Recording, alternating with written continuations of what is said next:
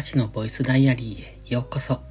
本日は7月10日日曜日、ただいま24時3分。このチャンネルは日々の記録や感じたことを残していく声日記です。お休み前のひととき、癒しの時間に使っていただけると嬉しく思います。今日も日が変わってしまいました。特に何をしていたわけでもなく、なんとなくぼーっとしていたらこんな時間というところで、もう収録するのやめようかと思ったんですが、せっかく昨日再開したので、頑張って収録してから寝ようと思ってます。タイトルはシルバーフォールをグランドカバーにしようと思う話。そう、タイトルそのまんまです。庭のね、うん、雑草を抑える何かが欲しくって、芝生がね、ちょっと生えてるんですよ。生えてる。うん、そう。植えたわけじゃなくって、なぜ生えてるかがよくわかんない。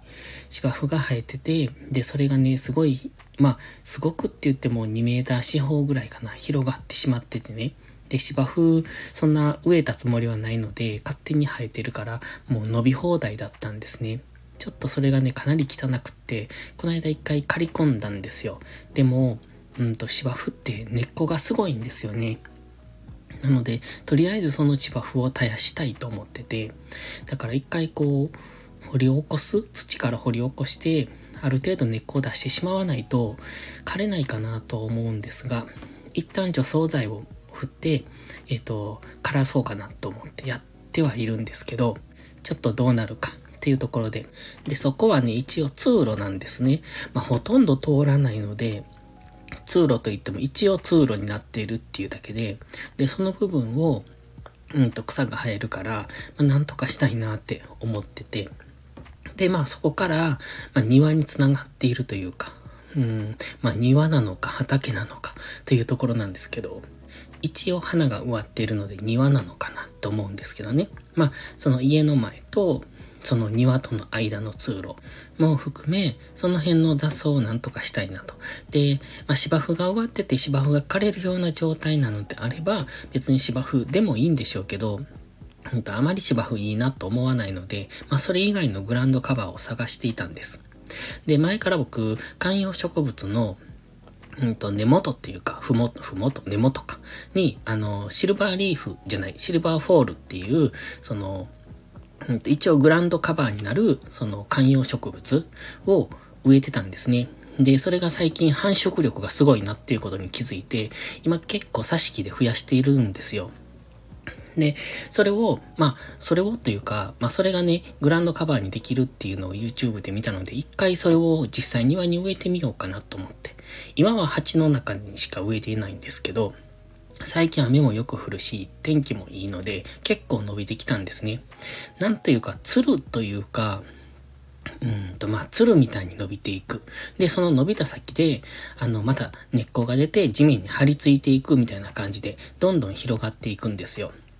まあ、そんなに繁殖力は強くないと思うんですけれども、まあ、それをね、植えてみようと思ってて、まあ、とりあえずは今の、うんと、芝生をある程度こう土から掘り起こして、まあ、根絶やして、そこに植えようかなっていう、そんな計画をしてます。あとはね、グランドカバーで調べたら、姫岩だれ草かな？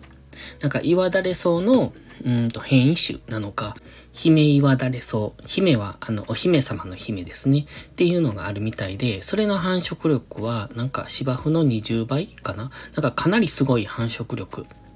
のものがあるんですが、まあ、それでもいいかなと思ったんですよ。あまりこう、背が高くならずに、うん、低く育ってくれるみたいな。ただ、姫岩だれ草はちょっと高さがあるのかな花が咲いたりするので、えっ、と、踏まないところは少し伸びたりする。踏んでると比較的ぺったんこな感じなんですけど、で、シルバーフォールは、あの、あまり踏むと弱いっていう風には言われてるんですが、ある程度踏むと、その逆に地面にくっついて根を張ってくれるので、まあそれはそれでいいのかなと。まあ一旦それを植えてみようかなと思ってます。で、姫岩だれ草はかなり繁殖力が強いから、それを植えてもいいんですが、逆にね、あの、ちょっと怖いなと思って繁殖しすぎると、あの、管理ができないので、まあそもそも管理ができていれば草買って管理ができているわけで、それができないから困っているのに、逆に別のものを植えて、まあ、ある意味その、侵食して欲しくないところまで増えていくのもめんどくさいなと。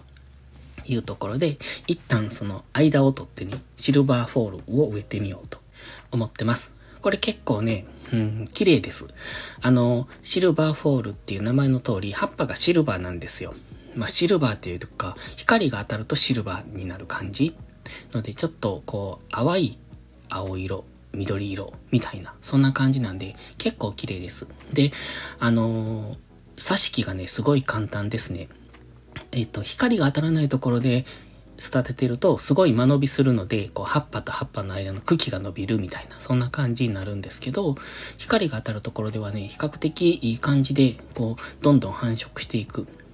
で、挿し木、あの、最初に言ったように、途中でね、こう、地面について根っこが途中途中で出てくるんですよ。だからその根っこの付近で、えっ、と、切ってあげて、それを水につけておくと、また根っこが伸びてくるので、それを挿し木するとどんどんついていくんですね。